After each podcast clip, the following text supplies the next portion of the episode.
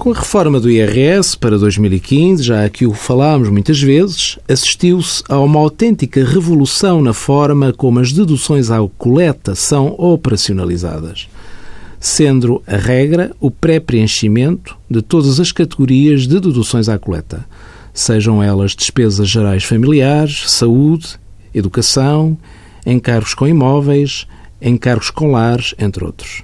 Este sistema, para estar bem oleado, conta com a comunicação dos comerciantes e demais operadores económicos através do e-fatura ou através de modelos de comunicação, entretanto já aprovados, caso das despesas de educação e caso das despesas de saúde.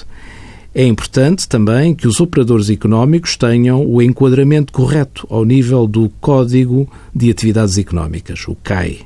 Como em todos os sistemas, há problemas por resolver. É o caso dos empresários em nome individual tributados pelo regime da contabilidade organizada. Nestes casos, o sistema é fatura, é cego, obrigando o empresário a validar e afetar à esfera pessoal as despesas que se traduzam em deduções à coleta.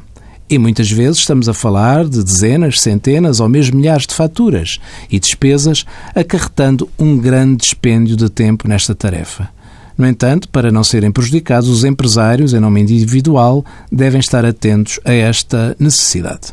Envie as suas dúvidas para o conselhofiscal.tsf.occ.pt.